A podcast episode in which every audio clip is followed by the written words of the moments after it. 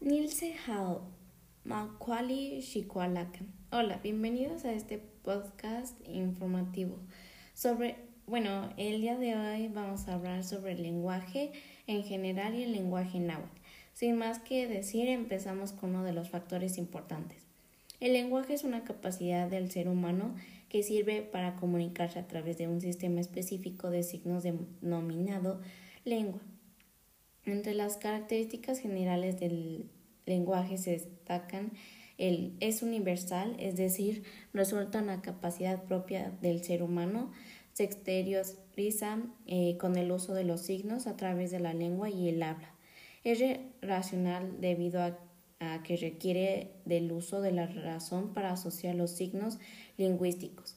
Se puede manifestar de manera verbal o no verbal es arbitrario eh, debido a que una palabra, por ejemplo, pelota en español o ball en inglés, eh, no mantiene asociación eh, lógica con el objetivo que representa, se encuentra en constante evolución como consecuencia de la acumulación de experiencias en el habla cotidiana. Los tipos de lenguaje pueden ser verbal, está constituido por palabras que se forman a partir de fenómenos y que se pueden manifestar de manera oral, mediante la palabra hablada o escrita, mediante la representación gráfica de las palabras, y no verbal. Está constituido por imágenes como un aviso publicitario, símbolos como la señalética eh, de la vía pública y gestos como la lengua de señas, entre otros. Ahora vamos a hablar acerca de la evolución del, del lenguaje y vamos a utilizar eh, para demostrar eh, la evolución del lenguaje, vamos a decir una pequeña línea de tiempo. Eh, primero empezó la primera forma de, de, lenguaje fue el arte rupestre. Estos fueron los primeros de guardar información y podemos considerarlos como los precursores de la escritura para registrar el lenguaje pintaban en las paredes de las cuevas y esto lo utilizaban como signos o para enviar mensajes. Eh, el habla y el lenguaje en la prehistoria se llamaba el comagno. Eh, en el año 3.300 a.C. empezó la escritura cuneiforme. Eh, esto quiere decir a la escritura mesopotámica, que es una tabilla de piedra grabada con escrituras pictográficas. Pictográficas significa que representaban palabras y objetos. En el año 3.300 a.C. existieron los jeroglíficos. Eh, los jeroglíficos lo inventaron los sumerios, que ellos inventaron los jeroglíficos pictóricos. Pictóricos, perdón. Y eh, primera, esta fue la primera forma de escritura y se expone con símbolos o figuras. En el año 3. en el año 3000 antes de fue el egipcio arcaico. Estas fueron las evidencias escritas en la cerámica, que fue un, un papel elaborado de una planta que se encontraba que donde se encontraban los primeros jeroglíficos. En el año 2800 eh, antes de Cristo fueron los símbolos pictóricos. Estos símbolos con el fin de dar pautas e instrucciones de manipulación de productos embalados. En el año 2000 antes de Cristo fue empezaron las caligrafías chinas. Es la escritura de signos que eh, se inventó, bueno, en ese año también se inventó la primera imprenta china y la escritura, bueno, eh, podemos decir que la escritura en China se basa en ideogramas. En el año 2000 y 1500 a.C. fue el alfabeto fenicio, que es un conjunto de letras para simbolizar, para simbolizar cada sonido que forma una palabra. Y en el año 1100 antes de Cristo eh, se basó en el, en el alfabeto eh, que estaba basado al alfabeto fenicio y se introducen cinco vocales con 19 consonantes para generar palabras. Y en el año 114 a.C. fue el alfabeto romano, que es la escritura lapidaria, una columna trajana. Eh, también es una introducción de una cierta escritura inclinada o cursiva. Año 1975. Microsoft. Empresa informativa multinacional Bill Gates y Paul Allen. Año 1995. Se desarrolla software para transmitir voz telefónica y música de alta calidad a través de Internet. Mm, año 1993. Se crean los editores HTML para el diseño de páginas web. Año 1996. Chats. Comunicación escrita realizada de manera instantánea mediante el uso de un software a través del Internet. Año 2003. Skype. Software que permite de manera gratuita comunicaciones de texto, voz y video sobre Internet Hannos Freeze.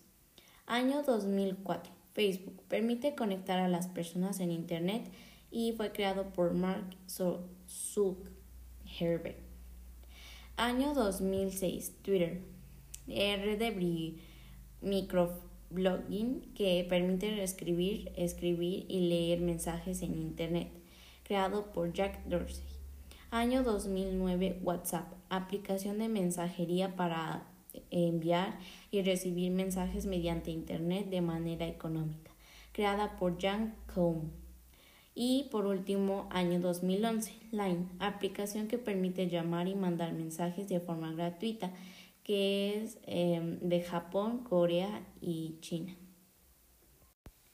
El desarrollo del lenguaje náhuatl eh, y eh, hicimos cada una dos preguntas, así que eh, como primera pregunta es, ¿qué terminaciones tienen las palabras escritas en náhuatl?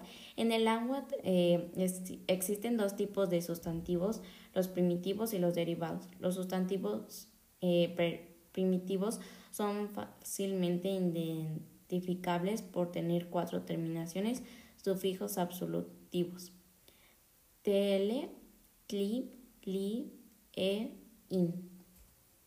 Ya que estamos hablando acerca de las lenguas en general, me llamó demasiado la atención la lengua náhuatl.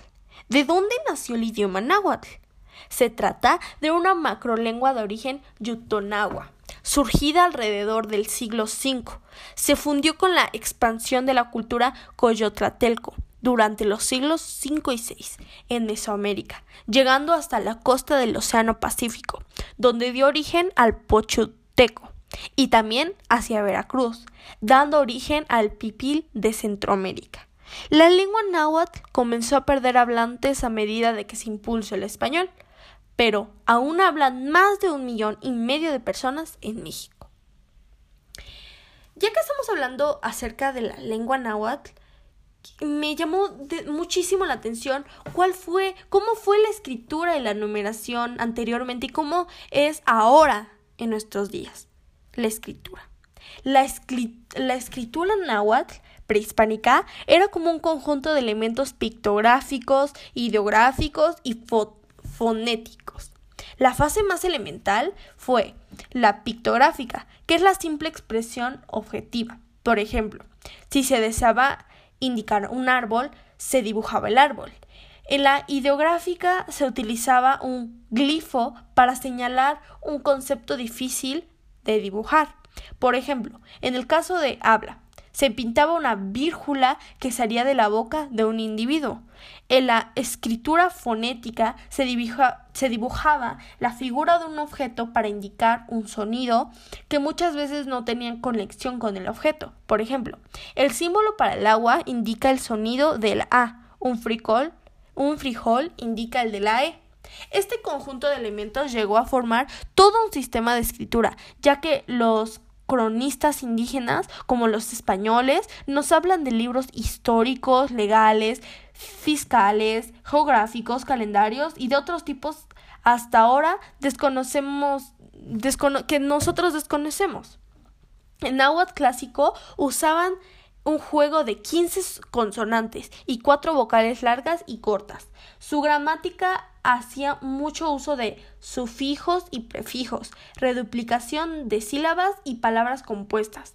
De la lengua náhuatl producen varias palabras que han pasado del español como aguacate, cacahuate, cacao, camote, coyote, chile, chocolate, mole, tamal, tiza, tomate y sopilote. Ahora, la numeración. La numeración de los aztecas estaba representando por diversos símbolos. En ciertos casos existían varios símbolos para identificar un mismo número. Eh, características del sistema de numeración azteca. Ellos empleaban un sistema vigesimal, o sea, de base 20. Al escribir dos o más símbolos juntos, se sumaban los valores asignados a cada símbolo. Un símbolo, debe repetirse hasta nueve meses, hasta nueve veces. Las obras literarias en náhuatl previas a la conquista usaban la forma de escritura pictográfica que seguramente se usó para conservar las tradiciones orales. Una de las mayores labores culturales de los antiguos náhuatl fue el registro de textos en libros escritos. Estos libros que nosotros llamamos códices eran fabricados en fina piel de venado o de papel y doblados en forma de biombo.